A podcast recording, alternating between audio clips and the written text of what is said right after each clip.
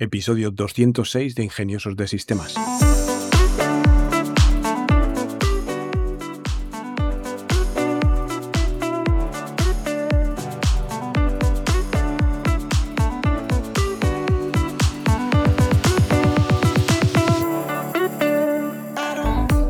Hoy es lunes 30 de enero de 2023 y seguimos hablando de negocio.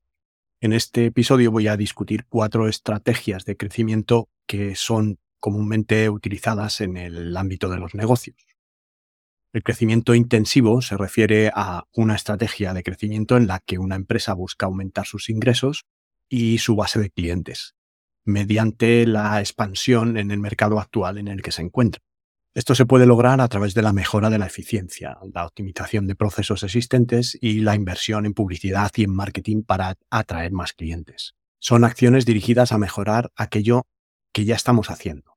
Se puede clasificar el crecimiento intensivo en dos tipos. Crecimiento intensivo de mercado, que implica expandir la cuota de mercado de una empresa mediante la atracción de nuevos clientes o la retención de clientes existentes, y el crecimiento intensivo de capacidad, que implica aumentar la capacidad de producción o la capacidad de servicio de una empresa para satisfacer una mayor demanda de clientes ya existentes. Para valorar esta estrategia existe una herramienta que se llama la matriz de Ansoff, con dos Fs al final, que es una herramienta de planificación estratégica que ayuda a las empresas a evaluar riesgos asociados al crecimiento. En la matriz existen varias estrategias dependiendo del mercado y los productos una estrategia para un mercado existente y un producto existente. Estrategia que se enfoca en mejorar la cuota de mercado de una empresa mediante la mejora de la calidad del producto o servicio ya existente y la inversión en publicidad y marketing.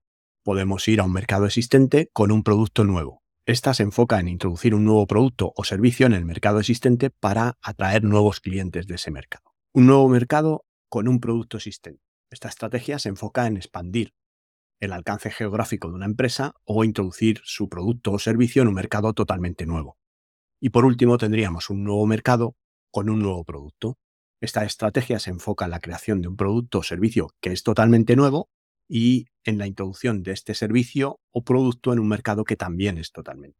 Según los productos y los mercados, pues la matriz de Ansel puede marcarte el camino y si una empresa tiene un producto o servicio existente y está buscando aumentar su cuota de mercado, pues la estrategia de mercado existente y producto existente sería la mejor opción. Si una empresa tiene un producto o servicio existente y está buscando introducirlo en un mercado nuevo, pues tiene que usar la estrategia de nuevo mercado y producto existente.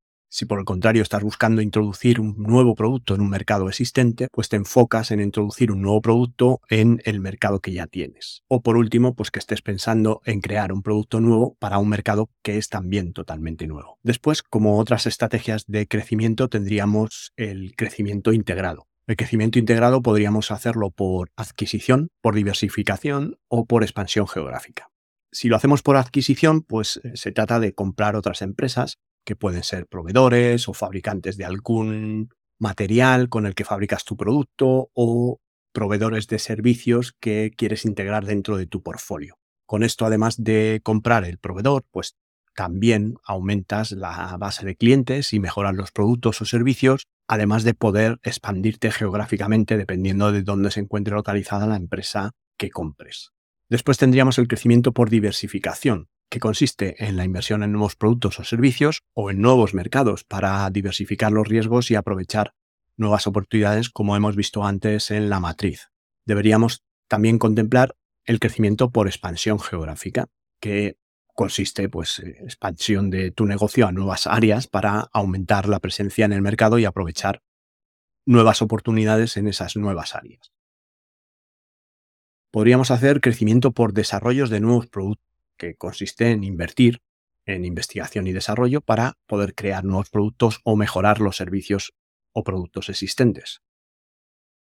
Crecimiento por alianzas y joint ventures, que consiste en formar alianzas estratégicas con otras empresas en modo UT o joint venture para compartir recursos y aprovechar las oportunidades que os pueda ofrecer el mercado. Y por último tendríamos crecimiento por diversificación relacional, que consiste en la diversificación en actividades relacionadas con la empresa para aprovechar las sinergias existentes eh, con otras empresas. Cuando hablamos de crecimiento diversificado, pues tenemos que tener en cuenta estrategias de diversificación concéntrica, que consiste en expandirse a nuevos mercados o productos relacionados con los actuales. La empresa busca aprovechar sus recursos y conocimientos existentes para abarcar nuevos mercados o desarrollar nuevos productos. También tendríamos la diversificación horizontal, que consiste en expandirse a nuevos mercados o productos no relacionados con los actuales. Aquí pues buscas diversificar tu cartera de productos y servicios para reducir tu dependencia de un solo mercado. Y tendríamos también la diversificación en conglomerado. Consiste en adquirir o fusionarse con empresas que operan en industrias completamente diferentes a la tuya. Es una estrategia un poquito más arriesgada que las otras, ya que no se aprovechan las sinergias porque normalmente al ser empresas tan dispares o tan distintas a la industria en donde tú te mueves, pues hay pocas sinergias que puedas aprovechar. Todas las estrategias de diversificación mencionadas anteriormente pueden ser aplicadas a negocios en línea también, pero algunas pueden ser más apropiadas que otras dependiendo un poco del contexto específico del negocio.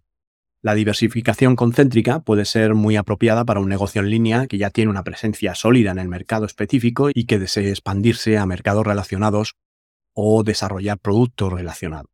Esto podría incluir, por ejemplo, una tienda en línea que desea expandirse a un mercado geográfico adicional o agregar productos complementarios en su catálogo.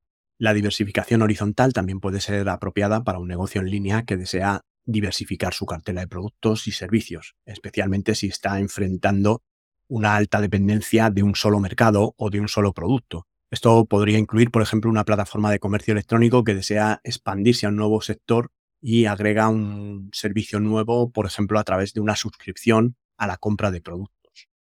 La diversificación en conglomerado podría ser menos apropiada para los negocios online, ya que requiere una mayor inversión y una mayor complejidad para llevar a cabo adquisiciones o fusiones, pero también se podría dar fusionar dos negocios online que fueran complementarios en servicio y que los servicios de una comunidad puedan servir a los servicios de otra comunidad y al hacer esta fusión, pues eh, ambas comunidades se benefician de la sinergia de estas empresas. Aquí, pues a lo mejor se podría subir el ticket medio al ofrecer más eh, servicios dentro de la membresía, pues para los nuevos clientes que puedan llegar a esta comunidad que ha sido fusión de las dos comunidades, pues se podría subir a lo mejor el precio de la membresía y tener más margen para poder añadir más funcionalidades y contenido de valor a la comunidad. Y ya para finalizar el episodio, quiero recordarte que si tienes alguna pregunta, si quieres poner en marcha algún proyecto, en tenolitas.com tienes un plan de asesoría personalizada en el que tan solo por 5 euros al mes puedes hacer cualquier pregunta sobre tecnología, marketing, finanzas, salud, todo aquello que es necesario para emprender y para llevar a cabo tus ideas de negocio. También te invito a seguirnos en nuestro canal de Telegram, en tenolitas.com barra Telegram, o en el link que hay en las notas de este programa, para ver contenido más visual y específico difícil de explicar en un podcast. Por mi parte, no mucho más, agradeceros otra vez que estéis ahí, vuestro apoyo, vuestra difusión y vuestros me gusta o cinco estrellas en Spotify o en la plataforma donde me escuchéis.